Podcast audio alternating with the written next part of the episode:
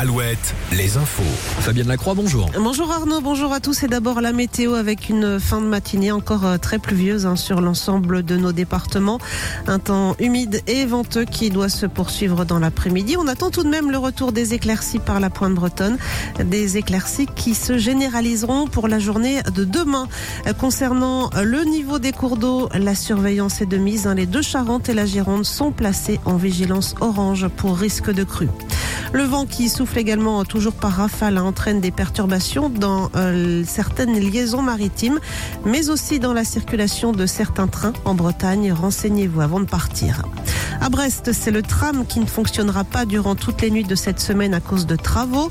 Fermeture également pour les mêmes raisons d'une partie du périphérique Est à Nantes et du pont de l'île de Ré pour deux nuits. Enfin, circulation perturbée également à partir d'aujourd'hui et pendant deux mois en Haute-Vienne dans le secteur de Bellac. Dans les Deux-Sèvres, plus de deux semaines après la disparition d'Erwan, sa famille a rendez-vous aujourd'hui avec la juge d'instruction et le procureur pour faire le point.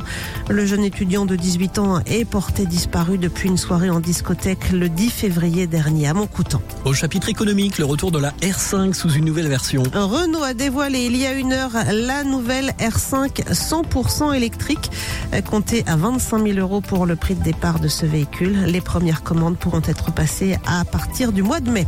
Les sports avec du foot ce soir. Angers qui reste sur deux défaites d'affilée en championnat se déplace en Normandie pour affronter Caen en clôture de la 26e journée de Ligue 2.